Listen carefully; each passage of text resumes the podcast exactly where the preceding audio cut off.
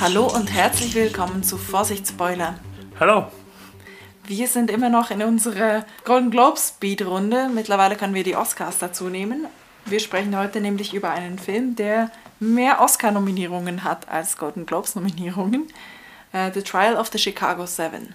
Nominiert für die Golden Globes waren sie für fünf Kategorien. Eine haben sie gewonnen. Mhm, äh, Drehbuch. Genau, bestes Drehbuch für Aaron Sorkin. Ähm, bei den Oscars haben sie sogar sechs Nominierungen. Genau. Da sind wir Mal gespannt. gucken, Vergeben ja. werden sie Ende April. Gut. So, kommen wir zur Bewertung. Wie viele Popcorn gibt es Ja, zu dem Film? ähm, ich fand den Film gut. Ich gebe ihm acht Popcorn. Und du? Ich gebe ihm ebenfalls acht Popcorn, was von mir kommt, ja schon eine große Auszeichnung ist. ich glaube, es liegt ein bisschen daran, dass wir den einen Tag später gesehen haben als Mank und der im Kontrast dann so erfrischend locker war zum Verstehen. Ja, also man stimmt. kommt gut rein, obwohl es auch historisch ist, obwohl es auch Ja. politisch ist und Ja. so äh, juristische Sprache zum Teil auch, aber es ist so süffig zum Gucken. Ja. Man versteht ihn gut. Ja, man kommt klar, auch ohne Hintergrundwissen. Ja. Ja. Ähm, hast du eine Triggerwarnung? Meine Triggerwarnung wäre Vorsicht. Man sieht am Anfang, wie während der Arbeitszeit Gesoffen Whisky, wird. geso- gesoffen wird, Whisky getrunken wird, wie man es auch erwartet in einem amerikanischen Film, der in den 60ern spielt. Sollte man auch bei uns viel mehr einführen. Ja, bei so einem Büro mit Polstermöbeln würde ich das sowieso Und mit so erwarten. Holzwänden, ja, Ja. da erwarte ich Whisky. Äh, was ist deine, was ist deine Triggerwarnung? Meine Trägerwarnung ist die sexistische Darstellung einer Frauenfigur, um die Handlung der männlichen Protagonisten voranzutreiben. Aber ich gehe später genauer darauf ein. Gut, dann starte ich mal die fünf Minuten und du erzählst uns gleich mal, worum es eigentlich geht in dem Film. Um was geht's? Ähm, es geht um die sogenannten Chicago Seven, denen der Prozess gemacht wird wegen ihrer Rolle bei den Unruhen in Chicago 1968. Ja, das wäre meine Genau, das hat Kurzzusammenfassung. stattgefunden im Rahmen des oder gleichzeitig zum Demokratischen Kongress. Die wollten da demonstrieren, haben keine Bewilligung gekriegt und dann kam es halt zu gewaltsamen Ausschreitungen. Genau. Und das sind Ja. quasi aus verschiedenen Richtungen kommende Leute von Gruppierungen, die halt alle diese Demonstrationen organisiert haben. Mhm. Ich möchte einheitlich oder als Zusammenfassung noch anfügen, dass es eigentlich noch eine achte Figur gibt, Korrekt, ja. den Bobby Seale, Mhm. ähm, der zu den Black Panthers gehört, der da mit angeklagt ist, dann aber während des äh, Verfahrens wegen Mistrial Ja. ähm, ausgeschlossen wird und dann seinen eigenen Prozess noch kriegt. Ja. Aber das fügt natürlich die ganze Thematik Rassismus und äh, ja, Polizeigewalt gegen Schwarze auch Ja. mit ein in den Film, wo sich dann auch so äh, Parallelen und natürlich Ja. auch eine Relevanz zur heutigen Zeit aufmacht. Gehen wir doch mal zur Diskussion über. Genau, den Inhalt. inhaltlich hast du da Sachen. Ja, also ich habe mir eine Sache überlegt. Und zwar, es wird am Anfang des Films ein bestimmtes Gesetz eingeführt. äh, So ein Gesetz wegen Grenzüberschreitung und Unruhestiftung und gegen das hätten eben die Chicago Seven. Genau, das ist die Anklage. Und das wird ja relativ wichtig vorgestellt und es hat auch einen historischen Hintergrund. Äh, Da weißt du mehr darüber. Der, der Anwalt sagt, es ist aber ein kontroverses Gesetz, weil Ja. es wurde aus rassistischen Gründen eingeführt, um irgendwie die befreiten Sklaven doch noch zu kriegen oder so. Ja. Und ist noch nie zur Anwendung gekommen. Genau. Das ist doch kontrovers. Wollen wir wirklich unsere Anklage auf das bauen? Ja, ja. Und dann erwartet man, dass wenigstens vielleicht die Verteidigung der anderen Seite dann das aufgreift und sagt, es ist kontrovers, weil das ist irgendwie aus dem Kontext gerissen. Ja. Aber kommt nichts mehr. Es kommt einfach nichts mehr, genau, es spielt keine Rolle mehr. Rein jetzt aus Zuschauerperspektive, aus dramaturgischen Gründen, ist es eigentlich dann, ja, da geht so ein bisschen die Luft dann raus bei diesem. Fragt man sich, warum das so betont wurde, ja, ja. nicht relevant ist. Und da ja. gab es dann auch einen, äh, einen Popcorn-Abzug von mir. Mhm. Und die andere Sache ist die Figur, die von Joseph Gordon-Levitt gespielt wird, dieser junge Staatsanwalt. Als Zuschauer hat man so das Gefühl, der ist jetzt, das ist so der Junge, der noch an Ideale glaubt. Ähm, Der noch integer ist. Der moralisch integer ist, genau. Und im Verlauf des Films und im Verlauf der Verhandlungen, wo man dann auch diesen Richter sieht, der wirklich schrecklich ist, äh, denkt man dann, komm Gordon, hau doch mal auf den Tisch. Ja, aber von ihm kommt auch nichts mehr. Da war ich ein bisschen enttäuscht. Gab's Mhm. er wird auch so noch- ja. aufgebaut als der, der dann noch so einen Twist reinbringt. Ja. Tut er aber nicht. Ja, das mag ja historisch vielleicht dann so sein, Mhm. aber rein jetzt, wie gesagt, aus dramaturgischen Gründen kommt nichts mehr von dem, nicht mehr viel. Äh, und da gab es auch nochmal mhm. für mich einen Popcorn-Abzug. Ich habe zwei Sachen anzufügen, die mich stören, aber die, die tun sich dann erst so auf, wenn man eben recherchiert, was stimmt jetzt davon eigentlich und was nicht. Also von dem her stört es jetzt nicht am Genuss des Films selbst. Äh, und zwar sind natürlich so ein paar künstlerische Freiheiten, die da genommen wurden. Mhm. Ich finde, zum Teil kann man das auch verzeihen, wo es einfach Sinn macht, damit es eben einen besseren Erzählfluss hat, dramaturgisch besser passt. Zum Beispiel endet der Film damit, dass die Figur von Eddie Redmayne alle gefallenen Soldaten nennt. Und in Wahrheit hat es eine andere Figur, einer der anderen Angeklagten gemacht und irgendwo mitten im Prozess und wurde auch unterbrochen, also hat nicht lange so stattgefunden. Aber so von der Idee her fand es statt, von dem her lassen wir das dem Aaron Sorkin durchgehen. Wo ich Mühe habe, ist einerseits, ups. Die, die Oscar-Auslaufmusik mhm. läuft jetzt schon. ja, wenn natürlich ja. der erste Preisannehmer so lange redet, dass der andere nichts mehr sagen kann. genau, deswegen darfst du auch noch länger, ja.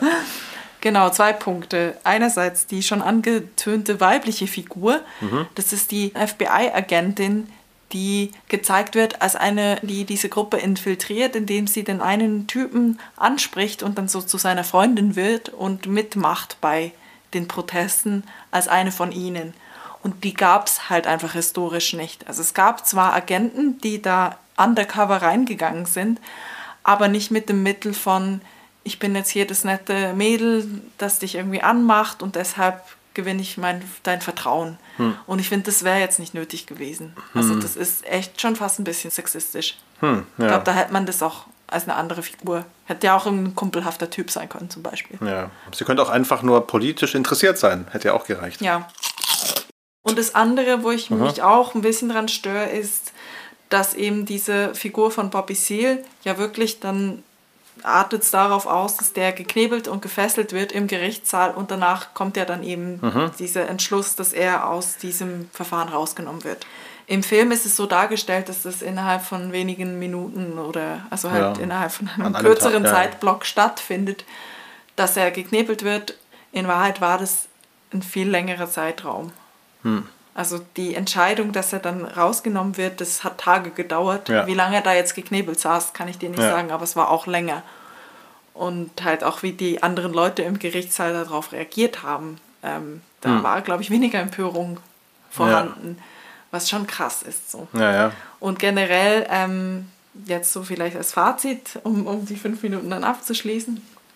Ähm, es ist eine, eine Relevanz auf jeden Fall vorhanden in diesem Film einerseits eben die, die ganze Rassismus-Thematik. Der Film war auch in Postproduktion, als es letzten Sommer dann losging mit diesen Demos ähm, zu Black Lives Matter.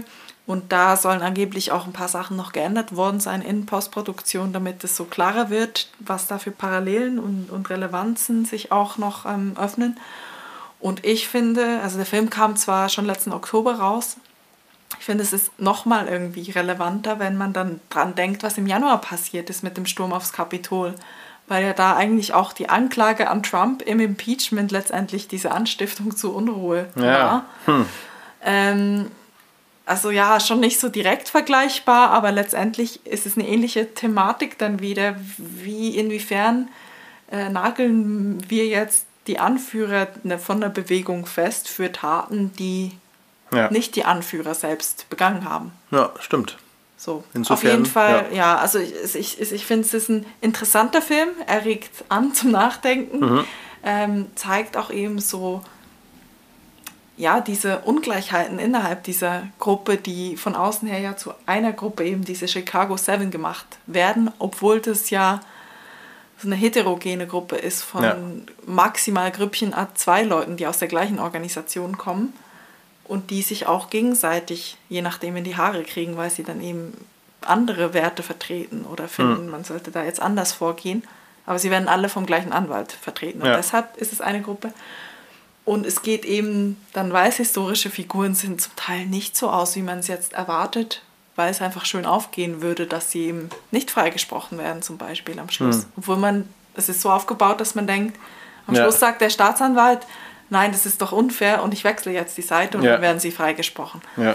Aber sie wurden halt verurteilt historisch so und haben genau. eine Strafe abgesessen. Und deswegen gab es eben nicht den Joseph Gordon-Levitt, der auf den Tisch haut und dann ein tolles Plädoyer hält und plötzlich werden die freigesprochen. Nee, so war es Mhm. halt nicht. Und ich finde, trotz aller Ernsthaftigkeit hat es echt auch lustige Elemente drin. Also vor allem in der Figur von Abby Hoffman, also die gespielt wird von Sacha Baron Cohen, der ist auch nominiert als Nebendarsteller für diese Rolle.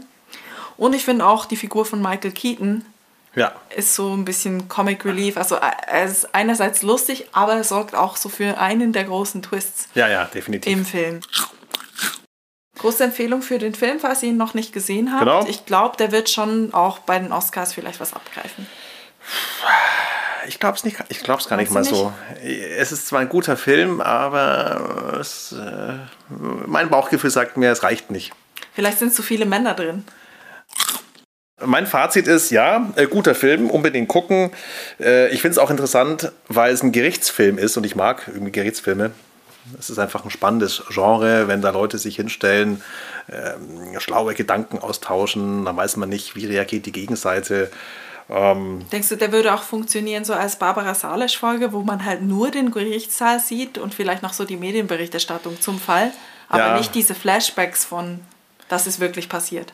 Ähm, nee, ich fand die Flashbacks schon gut. Also wenn es jetzt nur im Gericht gewesen wäre, dann wäre es einfach weniger anschaulich gewesen.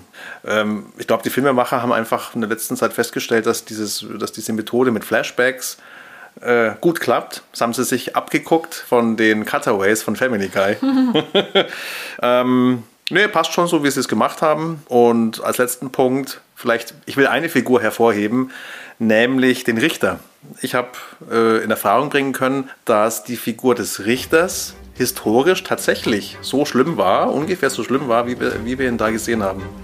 Aber es schon ein bisschen Angst macht auch. Ja, was auch Angst macht, genau, dass es solche Leute gibt. Ja, man kann nur hoffen, dass es sich gebessert hat seit den 60ern, aber Ja. die Wahrheit ist wahrscheinlich, es geht immer noch so ab. Man weiß es nicht. Man weiß es nicht. Gut, Dann hören wir uns das nächste Mal mit einem Film, wo äh, auch gleich wieder der Sacha Baron Cohen vorkommt. Und zwar Borat, Borat, Subsequent genau. Movie Film. ja. Das wäre dann auf Prime. Ja. Diesmal. Äh, darauf freue ich mich schon. Gut. Dann bis zum nächsten Mal. Ihr erreicht uns an vorsichtspoilerpodcast.gmail.com oder auf Instagram sind wir at vorsichtspoilerpodcast und auf Twitter sind wir at vorsichts.